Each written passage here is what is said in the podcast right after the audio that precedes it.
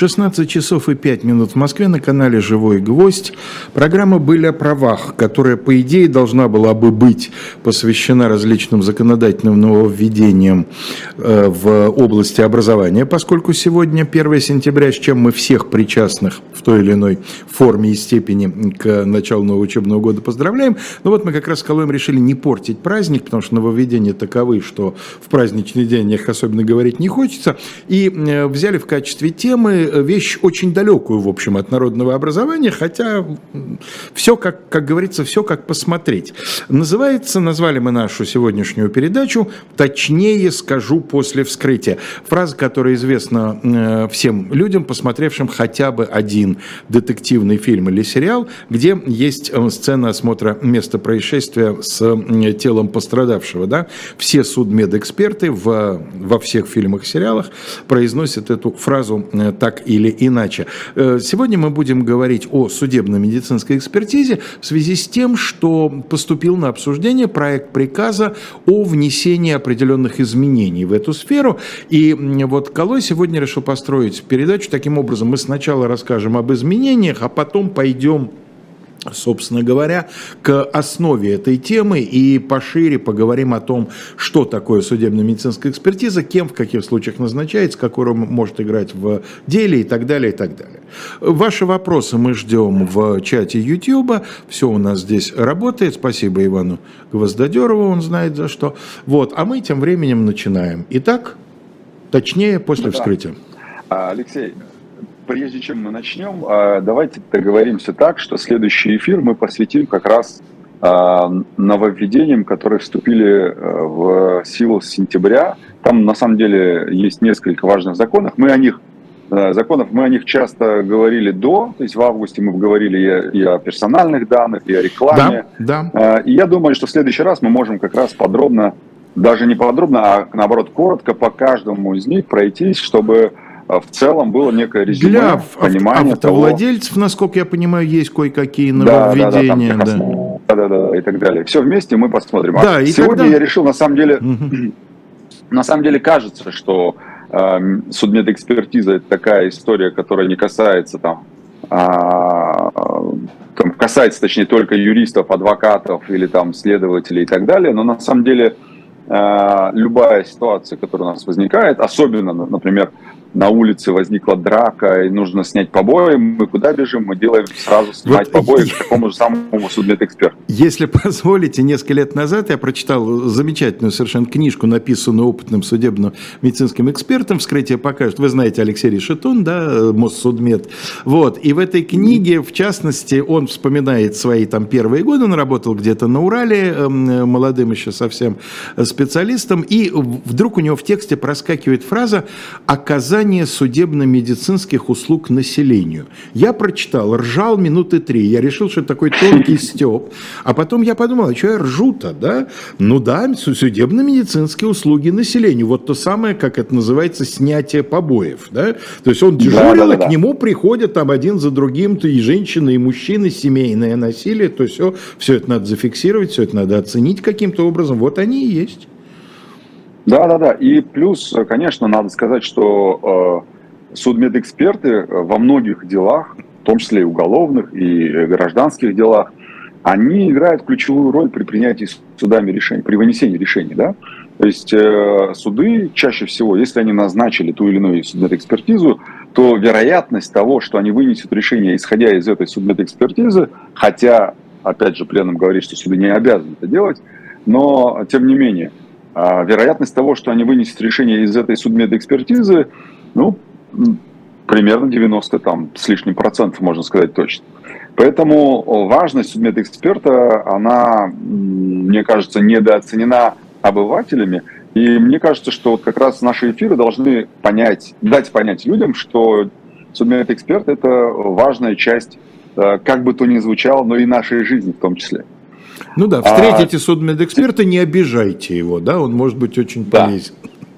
А, да, да, да. Так вот, а, предыдущие а, вот эти самые приказ Минздрава, да, по которым проводится, то есть где прописана методология, как проводить, что учитывать, в каких условиях проводить те или иные экспертизы, Он был принят, этот приказ, в 2010 году, то есть уже больше там, 12 лет, и он действительно в части какой-то он устарел, и подходы к проведению экспертизы тоже, тоже устарели. И сейчас Минздрав сам, понимая, что многие позиции этого приказа уже не актуальны, а, вынес на обсуждение соответствующий проект приказа, да, о порядке проведения судмедэкспертизы. Скажите, Колой, а вот вы сказали Минздрав. Э, давайте, если можно, прокомментируйте, какова вообще подчиненность ведомственная, поскольку она судебна, значит, видимо, Министерство юстиции, поскольку медицинская, соответственно, Минздрав. Вот или целиком Нет, и полностью? А, судмедэкспертиза проводится целиком и полностью Минздравом.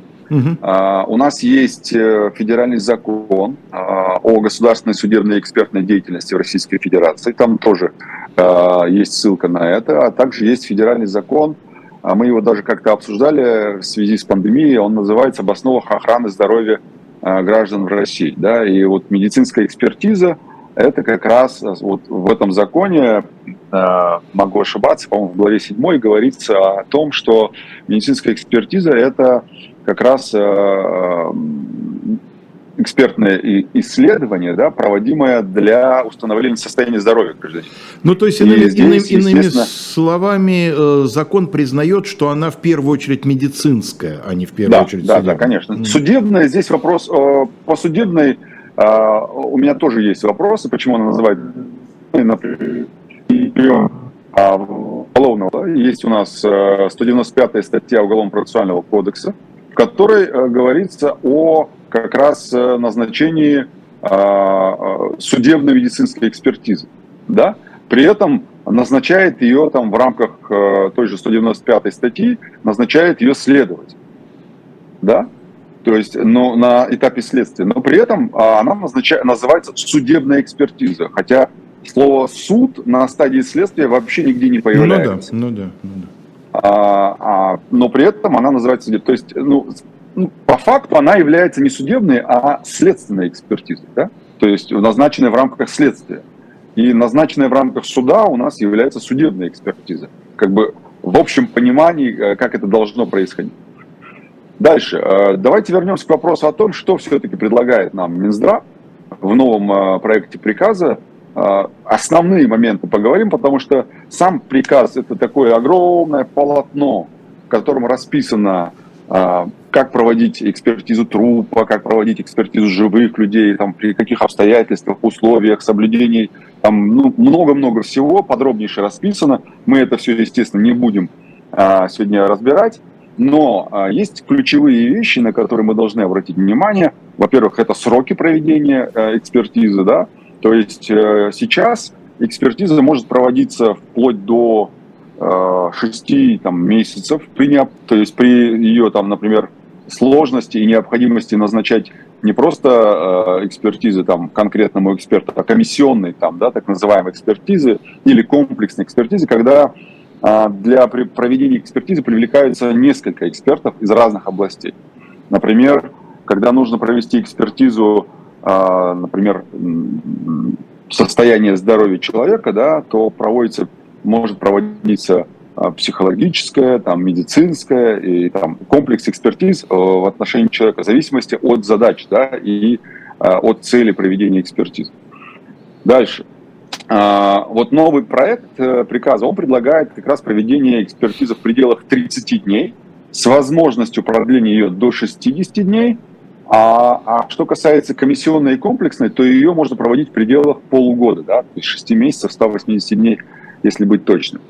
Во-вторых, а, очень, на мой взгляд, правильный подход – это когда Минздрав предлагает разделить судебные экспертные организации на несколько групп по направлениям, в зависимости от а, там, оснащения и кадрового обеспечения. То есть а, мы знаем, что, например, э, некоммерческие, э, а точнее не государственные структуры, да, э, я имею в виду экспертные организации, у них там бывает такой перечень, да, экспертиз, которые они проводят, начиная от трассологической, заканчивая там экспертизой, не знаю, причины, причинно-следственной связи там, да, смерти. Давайте поясним, а... просто, наверное, не все люди знают, что такое трассологическая экспертиза. Это экспертиза, которая определяет наличие следов. Ну, например, угу. экспертиза дверного замка на предмет э, взлома да, или использования каких-то нестандартных ключей. Э, то есть не от слова трасса, да, как трассирующие пули, а трейс, как следы. Да? Да, да, да, да. Трассологически именно в этом контексте, да, и очень много проводится трассологических экспертиз. Так вот, а, Минздрав предлагает разделить организации экспертные, неважно, государственные или частные, а разделить их на четыре группы по направлениям в зависимости от а, оснащения или кадрового обеспечения. Таким образом, Минздрав предлагает, предполагает, что качество самих экспертиз будет ну, сильно лучше и сильно, скажем так, Э, помогут, сильно помогут э, принимать те или иные решения судам э, объективно. В-третьих, Минздрав предлагает четко, понятно структурировать порядок проведения судмедэкспертизы по всем направлениям экспертных исследований. То есть это не значит, что сейчас порядок не определен, но исходя из предыдущего пункта, когда он предлагает разделить на четыре направления, да, на четыре группы по направлениям проведения экспертиз, вот исходя из этого он предлагает структурировать как раз проведение по направлениям и по э, экспертным исследованиям. То есть э, о чем это говорит? Ну, грубо говоря, делает возможность проведения экспертизы более, ну, то есть сужает количество э, экспертных учреждений по конкретным направлениям. То есть более четко выделяет экспертные учреждения из общего числа учреждений, да, чтобы было понятно, э, а было ли у этой экспертной организации, например, право заниматься конкретным видом эксперт, экспертизы. Ну, то есть ну, это и, похоже а... на то, что произошло в обычной, как бы, что называется, гражданской медицине, да? То есть это появление или усиление системы лицензий на занятия, на выполнение определенных действий. Да, да, да, да, да, да. Угу. Ну, то есть э, э, улучшение, то есть углубление, да, то есть Минздрав пошел глубже немножко глубже, не так, что типа вот у вас есть лицензия на экспертизу, значит вы можете проводить, а именно разделить эту лицензию по направлениям. Да? Мне кажется, это здравая мысль, тем более, что на рынке а, много разных, в кавычках скажу, много разных э, э, экспертных учреждений, которые делают так или иначе экспертизы. И здесь мы об ответственности чуть позже за, а, вот, э, скажем, недостоверные да, сведения, предоставленные, скажем, за недостоверные данные как результаты экспертизы. А, Калой, но... мне тогда а, просьба, когда вы сочтете, что это вот уместно, скажите несколько слов о том, а что собой сегодня представляет вот этот, то, что вы назвали рынок судебно-медицинской экспертизы в России? Какого рода учреждения mm-hmm. там представлены, насколько, э, вот, скажем, если вам как адвокату, там, занятому в конкретном деле понадобятся услуги эксперта, насколько сложно найти этого эксперта? Mm-hmm. Конечно, хорошо. И э, последнее, что из, из важного предлагает э, Минздрав, это э, актуализировать э, санитарно-эпидемиологические условия проведения э, судмедэкспертизы. Да? Это, это тоже важно, потому что э, экспертизы, как мы уже сказали, бывают разные, и э, требования к условиям проведения экспертизы тоже разные. И не все экспертные учреждения эти требования могут соблюдать, и здесь эти, эти условия тоже будут актуализированы и, э, скажем так, э, обновлены. Предполагается, что э, этот приказ после обсуждения должен вступить в силу с марта 2023 года, с 1 марта, но пока как бы наверняка сказать сложно, но я предполагаю, что обсуждение будет как раз до конца года, возможно. И дальше уже, я думаю, что при форму и а, будет опубликован уже как конечный документ, который будет обязательным для всех при проведении экспертизы. Теперь, что касается самой экспертизы, здесь, мне кажется, нужно в первую очередь дать э, характеристику и определение, что же это такое, субмет экспертиза, да, это в первую очередь комплекс мероприятий, который Э, направлен на то, чтобы получить доказательства виновности или невиновности, или установление тяжести э, каких-то повреждений причиненных или тех или иных фактов, связанных с причиненными повреждениями. Соответственно, проводит такую экспертизу, естественно, специалист, который имеет определенные познания в сфере медицины, у него есть соответствующие лицензии, разрешения на проведение таких экспертиз, и э, дальше уже э, он выносит соответствующее решение. Если он, ну, я имею в виду заключение или э, саму экспертизу, да, то есть он, мы содержание экспертизы отдельно поговорим, но э, задачи таких вот экспертов входит, э, как мы уже сказали, это снятие побоев, да, это, например, в делах, когда мы говорим о э, неправильном лечении, эксперт может определить правильность врачебного лечения, да, процесса, а, кстати, вот могу пример привести. У нас сейчас находится в производстве материал, а, ну, в производстве говорю как следователь, но нет. У нас, ну, скажем так, в работе находится материал, который а, как раз э, там завершился очень грустно. Я имею в виду, что девушка из-за неправильного лечения погибла, и Следственный комитет очень долго сейчас раскачивается, назначает эти экспертизы, повторные, дополнительные, мы о них мы тоже поговорим. И э, вот эксперт нам должен в итоге сказать, а правильно ли было лечение, которое назначил врач, нужно ли было там, условно говоря, проводить операцию и так далее, и так далее. Еще одна задача – это вот как раз выявление настоящей, подлинной причины а, в случае летального исхода, да, то есть э, мы знаем очень много случаев, когда ну, человек там, да, ну, спал и не проснулся. Такое тоже бывает. Или там э, при каких-то загадочных обстоятельствах а, умер. Да, вот ну, сегодня то есть, иными словами, а, появилась это... новость о а. том, что да, да, да. Можно было бы назвать патологоанатомической экспертизой, да, то есть та, которая должна установить причину смерти. Да, да, да, да. А, вот сегодня появилась новость о том, что вице-президент Лукойла умер, да. Сначала была новость, что он выпал из окна, а Лукойл в своем пресс-релизе вдруг говорит о том, что он скончался от тяжелой болезни. Так вот, э, как раз э, э, эксперты в рамках судмедэкспертизы и устанавливают причину смерти. Да? А, и, соответственно, если причинен какой-то вред здоровью, травмы, это все тоже в рамках судмедэкспертизы устанавливается.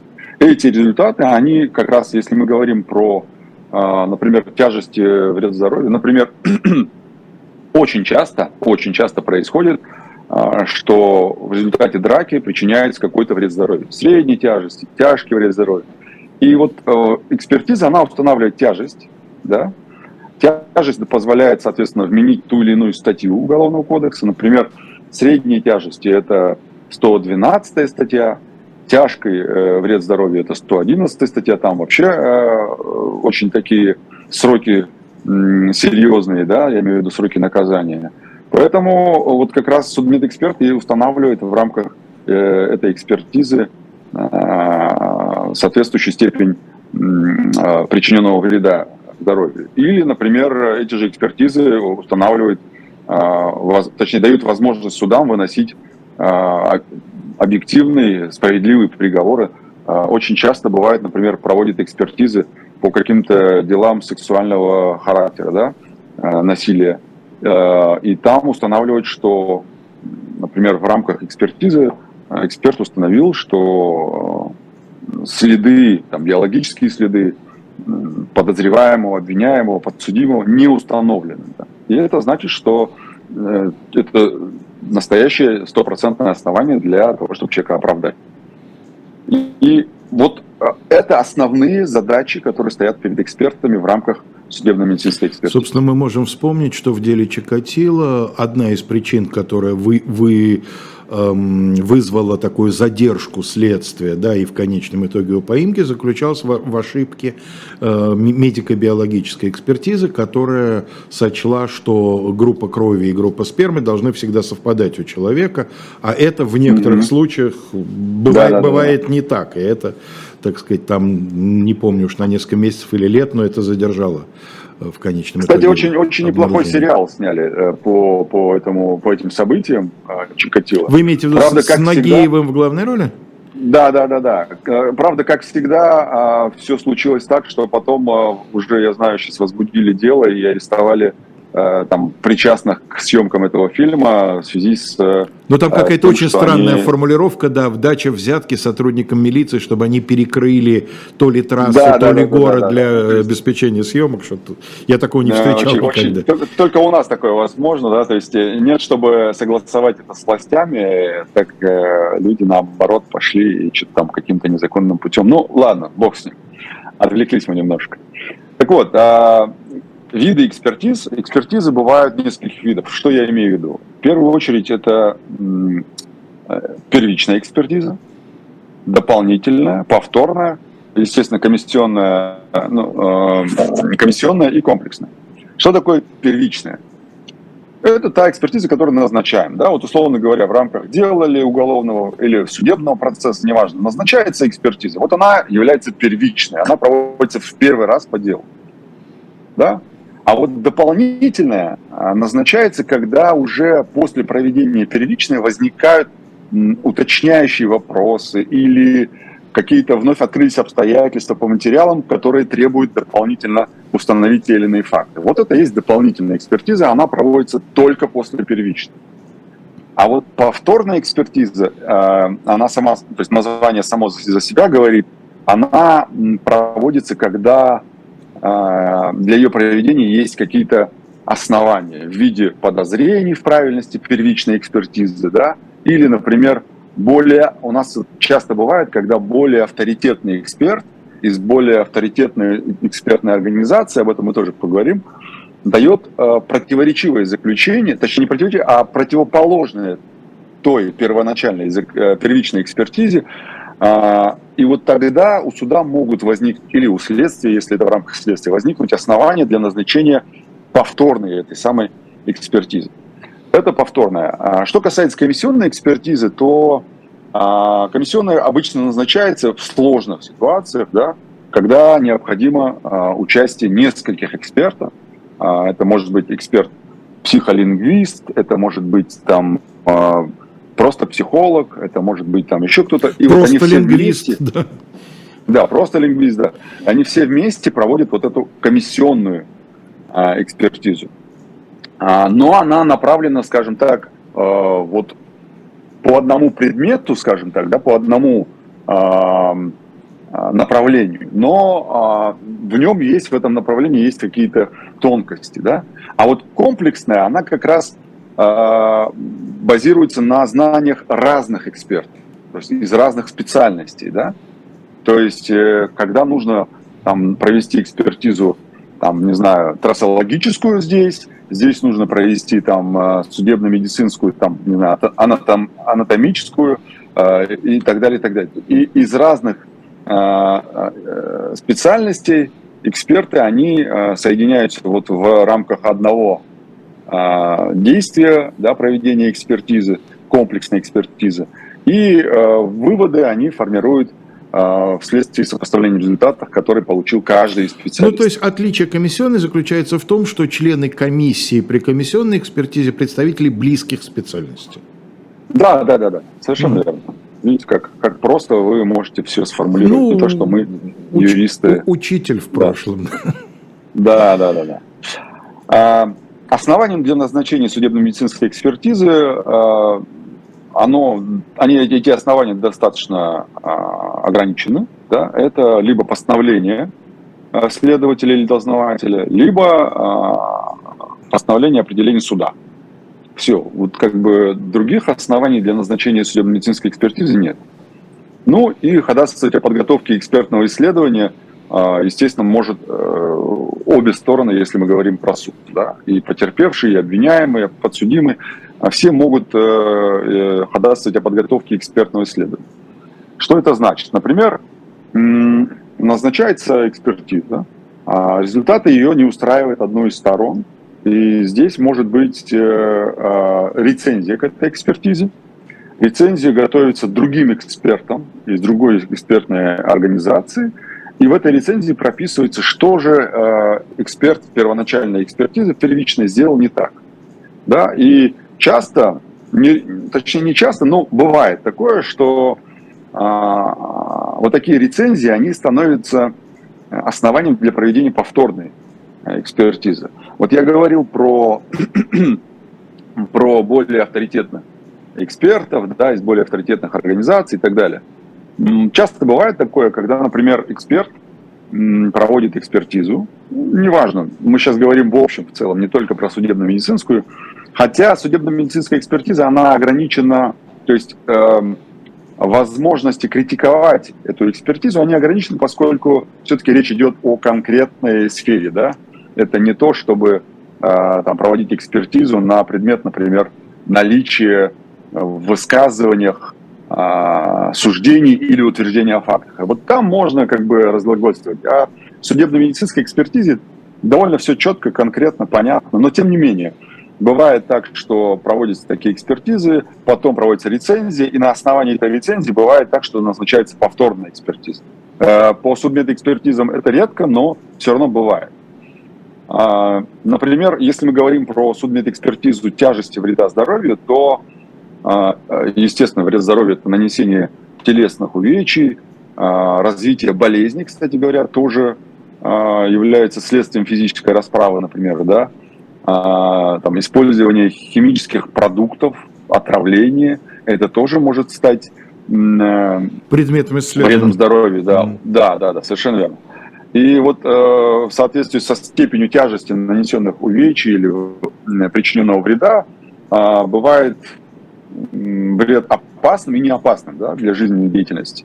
Вот опасным это когда э, вероятность летального исхода есть, и не опасно это когда э, такого, такой вероятности нет да, для жизни. Хотя, э, опять же, не исключается вред здоровью, просто исключается вероятность летального исхода.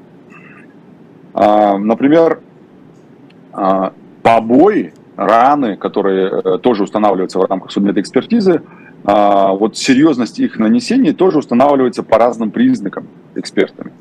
Это и опасность причиненного ущерба да, для вообще жизнедеятельности, а, продолжительность нарушений здоровья. Да, вот мы знаем часто, когда э, в обвинительном заключении пишут или... Повлекши за собой да, длительное в... расстройство здоровья, да, я да, это помню да, да, со студенческих да, больше 21 лет. дня, там, да, да, да, да, да, вот это вся история. Плюс э, э, Например, э, очень интересная э, формулировка – это необратимое изуродование лица. Да? Вот у нас есть 111 статья, там, по-моему, в части 3, если не ошибаюсь, говорится о необратимом изуродовании лица как о тяжком вреде здоровью. Да? Так вот, необратимое изуродование лица, а, я просто изучал эту историю когда-то, потому что у нас было дело, по которому квалификация была именно такой, из-за того, что ножом попали по носу, и нос был кстати, изуродован. А, но, опять же, эта необратимая изуродованность лица, она тоже может быть и временной, да, то есть длительной, но временной. Да? Например, после э, того, как рана зажила, можно провести, условно говоря, пластическую операцию, mm-hmm. да, и восстановить это э, изуродованное лицо. Так вот, необратимость изуродованного лица, там очень много тонкостей, и эти тонкости без эксперта, естественно, никто не разберет. Ну и понятно, что потеря там некоторых функций э, организма, это тоже является э, предметом исследования в рамках экспертизы и является э, вредом здоровью. Да, я, я говорю про зрение, слух там, и другие там органы и так далее. А, а если, например, а, у нас несколько а, из вышеописанных признаков да, нами, то как устанавливать вред здоровью? Вред здоровью всегда устанавливается по наиболее тяжелой форме причинения вреда. То есть, если у нас, условно говоря, там есть средняя тяжесть вред здоровью в виде сотрясения мозга, но при этом у нас есть изуродованное лицо, то, конечно, тяжесть будет устанавливаться по изуродованному лицу, а не по сотрясению мозга. Да? А, дальше. Очень часто бывает так, что а, экспертам в рамках следствия или в рамках суда ли направляются материалы для проведения экспертизы по медицинским документам. То есть по тем материалам, а, уже зафиксированным, да, а, снятие или побоев, неважно, при поступлении в больницу, я имею в виду скорой помощи и так далее, и так далее. И вот экспертам приходится делать выводы, основываясь на информации медицинских карт, справок, там, эпикризов и других каких-то медицинских документаций. И э, вопрос часто возникает, а можно ли такое вообще проводить по документам? И э, считается, что можно, если, э, например, невозможно само пострадавшее лицо привлечь к проведению экспертизы. Ну, в силу, например, переезда в другую страну, длительного Ну или просто-напросто время прошло, да, потому что если, скажем, речь идет о побоях, да еще и не особенно тяжелых, то по прошествии некоторого времени, как я понимаю, фиксировать уже нечего.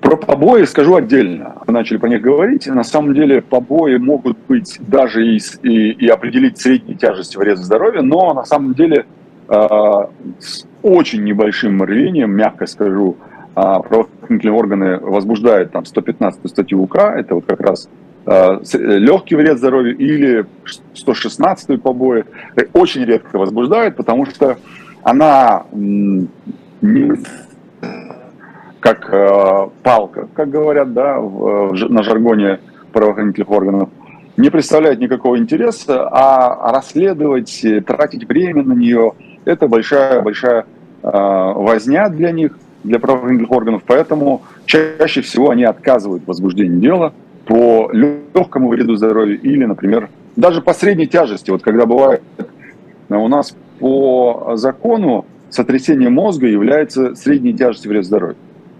А, соответственно, если есть сотрясение мозга или там перелом носа, да, надо возбуждать 115 э, точно. Но, к сожалению, этого не происходит.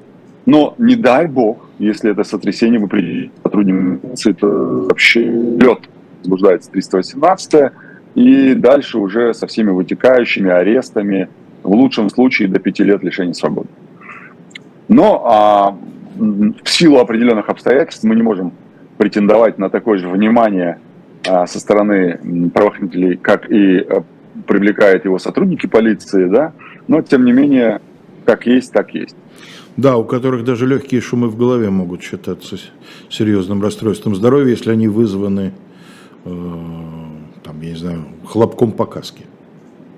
Да, или, да, или стаканчик. Я помню, или стаканчик. Да, Вот, а, мы говорили про а, экспертизу а, живых и мертвых. Это тоже на самом деле отдельная тема, потому что, например, судебно-медицинская экспертиза мертвых для нее, для проведения этой экспертизы существует, э, соответственно, а, обоснования и причины. Например, как мы уже сказали, резкая смерть может стать э, причиной или предположение или следы а, насильственных действий с летальным исходом может стать причиной. Под резкой для... смертью а, вы имеете в виду смерть, которая наступила внезапно и поэтому внезапно, выглядит да, да. подозрительно, да? Да, да, да, да. Ну вот как я сказал, человек спал и вдруг не проснулся. Но да, это то или, вот для чего э... в странах англосаксонского права есть отдельные коронерские э, суды, которые да, должны. Да. У нас такого нет в континентальной правовой системе, значит у нас это делает следствие. Да, совершенно верно. Например, а, смерть в медицинском учреждении, да, а, это тоже основание, а, ну, если она наступила раньше, чем было сделано диагностическое заключение, естественно. Mm-hmm. Это тоже основание и причина для проведения такой экспертизы. Неведомые причины, есть такой пункт в законе или там, скажем, подзаконном акте, неведомые причины тоже являются основанием, или, да, основанием для проведения такой экспертизы мертвых – а, а, анонимный пациент тоже есть такое основание, это когда неизвестное лицо найдено, например, вы знаете, да, часто бывает такое где-то mm в реке обнаружено тело, там в водоеме каком-нибудь и так далее, и э, э, оно неизвестно никому, но тем не менее он скончался там, где-то там, да, это тоже является основанием для проведения э, такой экспертизы. А, или бомж какой-нибудь, который э, был обнаружен, вот пример, да, вот его обнаружили где-то в таком безнадежном состоянии, полузамерзший или полуголодный, неважно. Его привезли в больницу, но он там скончался, да, в больнице. Вот это тоже причина для экспертного анализа э, смерти. И э, летальный исход в, в ходе лечения, или, например, да, когда вот летальный исход в ходе лечения, и есть основания полагать, что есть, э, скажем так, э, признаки неквалифицированной медицинской mm-hmm. помощи. Mm-hmm. Это тоже. А чаще всего такие проводятся в рамках а, предварительной проверки. Да? А, проверка, кстати говоря, может длиться, к сожалению, говорю это, и годами, в том числе. А, хотя законом установлены определенные сроки проведения. А вот скажите, Калой, проверок. вот э, нововведения, с которых мы начали сегодня, они на сроки такой проверки никак не влияют, они никак не меняются? Нет, они это, только это, по экспертизе, это не... да? Да, да, да. Сроки проверки это другая часть работы, это работа следствия, потому mm-hmm. что проводит проверку следствия. Но опять же, это же не вина а, следствия часто бывает. Например, а, следователь, у него есть законом определенный срок да, там 3, э, трое суток рассмотреть, 10 э, продлить, 30 продлить. Вот он в течение 30 суток должен э, понять причину смерти, да. А, естественно, ему нужно назначить экспертизу, этот эксперт должен дать ответ, это целая история, да, и вот как раз сроки, о которых вы сказали, это уже э, вопрос к экспертам. И, э, точнее, к приказу, да, который сейчас мы э, анонсируем.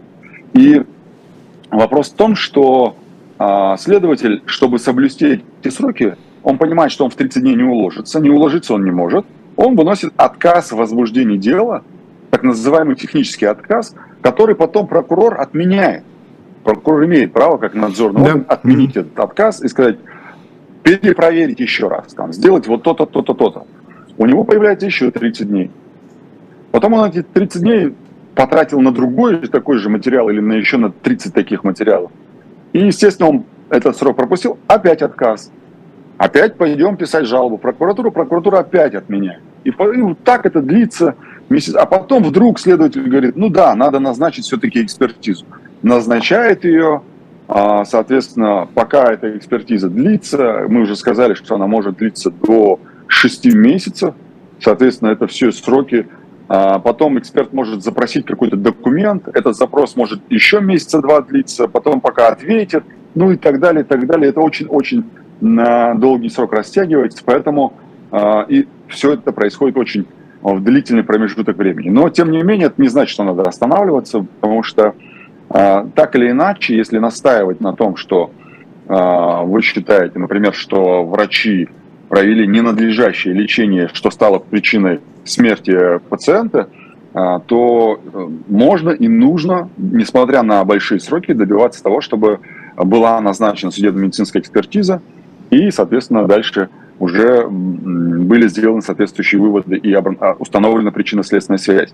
Я просто расскажу маленький пример. У нас как раз аналогичное дело находится, а, о котором я упоминал, и вот там как раз у нас, оно у нас, по-моему, если не ошибаюсь, уже будет Два года как мы бьемся над ним. Представляете, два года мы пытаемся возбудить дело, а, и вот только сейчас, вот этим летом, назначена экспертиза, по которой будет установлена причинно-следственная связь. И только после этого есть, будет решаться вопрос о возбуждении дела? Да, совершенно верно. Если нам эксперт скажет, что да, лечение было неправильно, а, а нам, например, другие врачи так и сказали, то, соответственно, да, это будет основание для возбуждения дела. Теперь, что касается судмедэкспертизы живых, это интересная история, потому что она гораздо шире практикуется на практике, и, соответственно, а, она проводится для каких целей? Для получения информации, данных о внешних травмах, о изнасиловании и растлении несовершеннолетних, изнасилование я имею в виду не только совершенно несовершеннолетних, Понятно, да, всех, разумеется, любых да. изнасилований, да, и растление несовершеннолетних. А, определение беременности, родов, а, всяческих половых вопросов, это тоже все туда. И э, выявление факта присутствия алкоголя или наркотических средств в крови, это тоже все судебно-медицинская экспертиза. К обследованию можно приступать тут надо сказать э, обязательно, что можно приступать только при наличии э, письменного постановления да, суды, э, суда или следственного органа, да, следователь, дознаватель. И здесь важно сказать, что тут нужно, если, например, речь идет о свидетелей или потерпевших, то нужно их согласие. Почти, почти всегда нужно их добровольное согласие. Но только если а, свидетели потерпевшие. В случае с обвиняемым, с подозреваемым, да, оно не требуется. С обвиняемым, да, эта история. Оно, скажем так, а, не допускается назначение экспертизы, а, например, в отношении потерпевшего, да, а, за, есть исключения. Во-первых, это устанавливается характер если, если нужно установить характер и степень вреда, причиненного здоровью, потому что от этого зависит то, в чем будет обвиняться конкретно обвиняемый да, или задержанный, неважно. Второе, э, какое исключение, это психическое или физическое состояние потерпевшего. То есть э, есть сомнения в его способности правильно воспринимать происходящее. Это тогда можно и без его согласия. И третье, это возраст. Да, возраст а, когда речь идет о, точнее, когда для уголовного дела самого имеет значение возраст а, потерпевшего, например, да, а, и э, документы, которые подтверждают его возраст, тоже имеют значение для проведения экспертизы. Вот тогда допустимо назначать судебную экспертизу в отношении потерпевшего без его согласия. В остальных случаях недопустимо. Скажите, пожалуйста, Калой, а если подозреваемый категорически возражает против проведения с ним определенных действий, без которых экспертиза невозможна, что в этом случае делается? Что насильственно, там, скажем, отбирают кровь, да. какие-то биологические материалы и так далее? Смотрите, а, нет, естественно, спрашивает его согласие. Например, если мы говорим про экспертизы не судебно-медицинские, или, например, а, нужна экспертиза почерка, да, например, и нужен его почерк как образец, то здесь, конечно, спрашивается, безусловно, его э, разрешение. То есть его согласие, да, не разрешение, а его согласие. Он говорит, да, я согласен, вот вам экспертиза. То для экспертизы, точнее, мой почерк. Или вот вам мой то голос. То есть Шарапов вместо, вместо встречи изменить нельзя, нарушил закон, когда обманом получил образец почерка у Фокса, да? Помните этот эпизод? Он ему диктует. Нельзя. Но но, например, а, ну, когда, когда речь идет о, о почерке, это же достаточно провести обыск, изъять какой-нибудь блокнотик, да, и сказать, что вот этот блокнот принадлежал тогда-то, изъят тогда-то, тогда-то, у такого-то. Угу. Но, опять же, чтобы понять, чья там рука, тоже же нужны образцы подписи. Ну, конечно. А, поэтому здесь да. А если мы говорим, например, про психическое состояние а, обвиняемого, то есть э, так называемая психушка, да, экспертиза, то, конечно, она назначается без его согласия, безусловно. Тут э, нужно понимать, что э, психическое э, состояние его – это основание э, для э, либо вменения ему преступления, либо освобождения его от уголовной ответственности в связи с его э, психическим нездоровьем. Да, Но я имею в виду ситуацию, когда для проведения экспертизы нужно забрать кровь или какие-то иные там биологические материалы, слюну, я не знаю. Только с его, только с его согласия. Только с его согласия. Угу. Это его право, и это может быть и способом защиты в том числе, поэтому... То есть это э, своего нет, рода конечно... тоже 51 статья Конституции, да? Да, да, да, да, да, совершенно верно, угу. совершенно верно. Э, своего рода 51 статья Конституции. А, что касается а, как раз судебно-медицинской экспертизы живых лиц, мы сказали, да, при каких случаях она проводится и, соответственно, для чего. А, чтобы, чтобы скажем так, понять, да, например, мы сказали про причины, когда проводится, но вот а, как проводится судебно-медицинская экспертиза и исследование трупа, и а, какие вопросы, например, ставятся да, перед экспертами, вот это интересно. Например, часто, очень часто для установления причины, естественно, ставится вопрос о причине э, смерти, да, или, например, имеются ли на вещах э, умершего, да, следы биологического характера, или когда наступила смерть, или была ли смерть насильственной, а, или там, не знаю, если там непонятно какого там, ну, если обнаружили какой-то э, фрагмент тела, да, то нужно установить, например, возраст э, или пол, да, э, ну, короче говоря, все, все вопросы, которые так или иначе могут интересовать э, следственный орган или суд, там давность нанесения повреждений, даже расовую принадлежность можно установить на самом деле по, а, в рамках, точнее, этой экспертизы. А, при а, проведении этой самой медицинской экспертизы трупа, естественно, опять же, нужна соответствующая документация да, от следователя, я имею в виду постановление о проведении такой экспертизы. И у экспертизы есть э, такая, скажем так, форма, да, точнее, о постановлении есть такая форма, по постановлению о назначении экспертизы. Есть, скажем, три части. Это вводная часть, где написано там, кем, когда, каким органом, каким следователем там, да, или судом, в какую дату было так сказать, э, вынесено это постановление. Второе – это описательно-мотивировочная часть, в которой излагаются обстоятельства дела, чтобы э, эксперт понимал, о чем речь. Да? И резолютивная часть, где излагается э, там, решение следователя о назначении экспертизы, указывается там эксперт, экспертное учреждение, куда назначено и так далее, и так далее. Но вот здесь я хочу вам рассказать про сложности, с которыми, например, адвокаты встречаются да, при назначении той или иной экспертизы. А, в законе у нас сказано, что, ну, я говорю, в уголовном процессуальном законе сказано, что а, защитник, э, обвиняемый, потерпевший имеют право знакомиться с постановлением о назначении экспертизы. Потом он имеет право знакомиться с самой экспертизой, да, э, соответственно, два документа – которые, сказать, э, даются на ознакомление участникам э, процесса, за исключением свидетелей, я имею в виду, конечно же. Так вот, это на практике происходит. Очень часто следователь звонит и говорит, слушайте, вы тут экспертизу назначили, придите, ознакомьтесь. Вы приезжаете знакомиться с экспертизой, а он вам подсовывает еще и постановление о назначении этой самой судебной экспертизы, вы говорите, слушайте, а что ж вы нам, когда назначали ее, не дали постановление ознакомиться? Он говорит, а какая разница, слушай, ну, мы назначили, направили, сделали, вот сейчас вот, вот там результаты и так далее.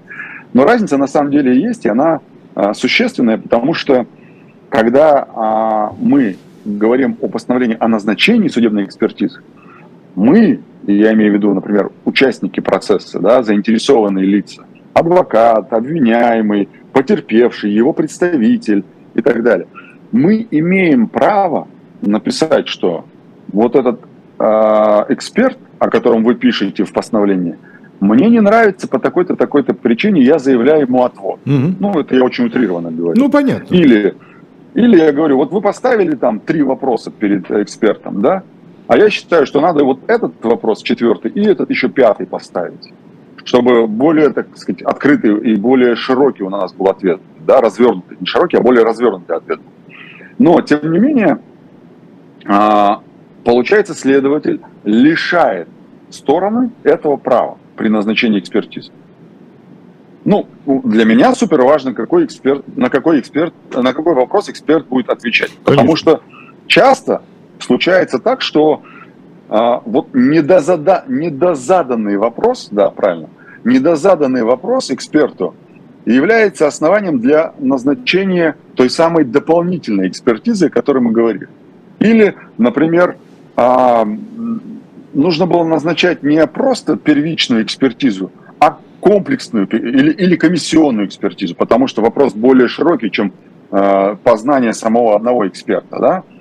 А, кстати говоря, тут пленум, не могу не вспомнить, э, есть конус, касающийся экспертиз, он сам по себе э, достаточно уже э, взрослый, ему там, по-моему, больше 10 лет, но э, последние изменения там вносились в прошлом году, насколько я помню, то есть Верховный суд там корректирует его потихонечку. И вот там сказано, что нельзя ставить вопросы перед экспертом, который выходит за рамки его познания, то есть за рамки его специфики и его знаний, mm-hmm. да? То есть он не может предопределять виновность, невиновность, он не может устанавливать правовые какие-то, скажем так, э, выводы делать правовые, да. А, например, он не может э, говорить, что тот или иной свидетель говорил правду или неправду, то есть он не может давать оценку, да, показания.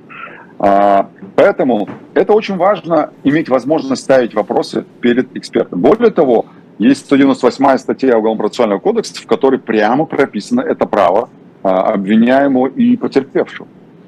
То есть там прям четко прописано, он имеет право при назначении экспертизы задавать вопросы, там, да, отводить его, там, а вот предлагать на, свои на практике то, что в данном, в описанном вами случае следователь пренебрегает этим э, правом обвиняемого и его законных представителей, это может стать основанием на практике в реальной ситуации? Может стать основанием для, скажем, там, я не знаю, замены следователя как предубежденного либо неквалифицированного лица? К сожалению, нет. Э, в теории мы можем говорить все, что угодно, на практике это не может стать основанием, а, потому что следователь независимое лицо, тоже в соответствии с тем же УПК. Ну от закона он зависит. Э, э, от закона он зависит, должен. Знаете, он, у адвокатов есть такая расхожая, расхожая цитата, фраза точнее, в которой говорит, что у адвокатов свой, свой УПК, а у следователя свой УПК. А, мы по-разному его трактуем просто, да.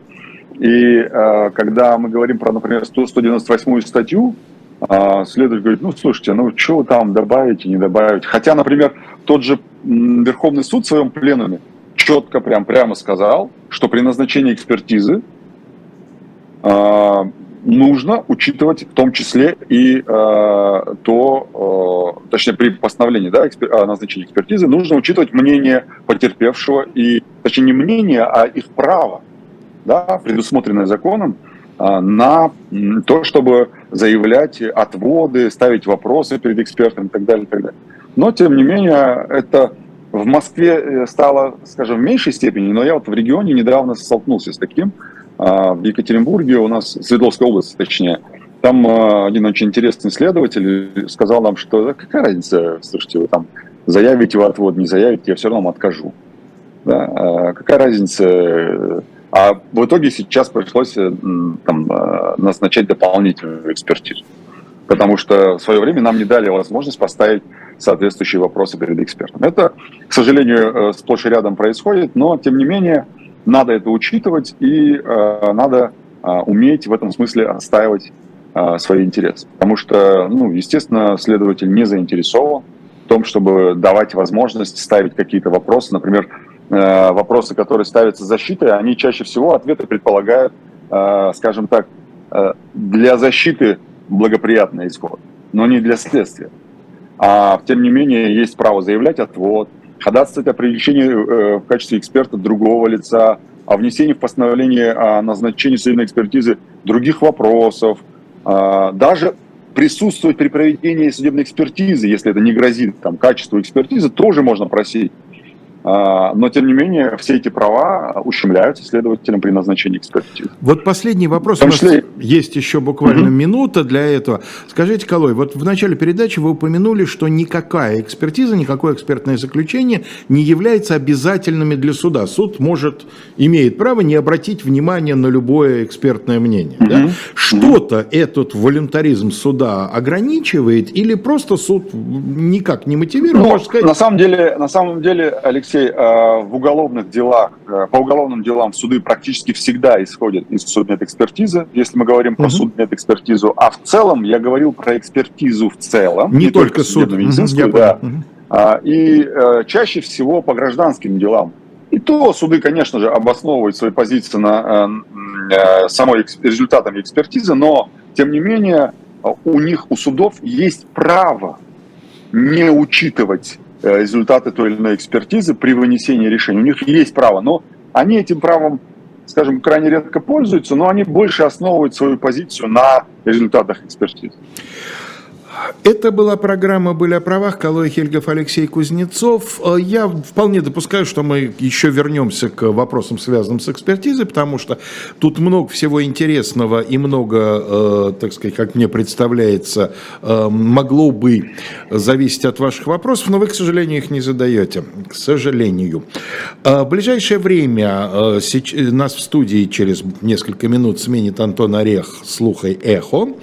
Значит, в 18 часов 5 минут мы с Сергеем Бунтманом приглашаем вас на канал «Дилетант» в программу «Не так». И сегодняшнее судебное дело, которое мы будем рассматривать, связано с сегодняшним 1 э, сентября, потому что дело это закончилось с нашей точки зрения хорошо, и поэтому праздника нам не испортит. Тема «Девочка идет в школу». Известный иск Браун против Совета по образованию, который начал эм, завершать процесс сегрегации в американских ну, школах расовой сегрегации. Э, после 19 в программе «Особое мнение» опять на живом гвозде Лев Шлосберг – и Антон Орех с ним беседует. 20.05 э, Money Talks, Евгений Коган, инвестиционный банкир, и Маша Майерс э, обсуждают тему реформы Горбачева, дивиденды «Газпрома» и новости фондового рынка. Пастуховские четверги после 21. Сегодня Айдар Ахмадеев подменяет Алексея Венедиктова. И обратите, пожалуйста, внимание, в этот раз пастуховские четверги будут проведены в формате слуха и эхо. То есть э, основу передачи составят ответы на те вопросы, которые вы будете задавать в чате. Э, после 22 Один с Дмитрием Быковым, а в 23.05 или после 23 Один перерастает в урок литературы, все с тем же Дмитрием Быковым, и тем передачи «Соловьиный сад блока». И чуть не забыл сказать, что и Дмитрия Быкова, и Алексея Венедиктова российские власти считают иностранным агентом. А это была программа «Боль о правах». Всего вам самого доброго.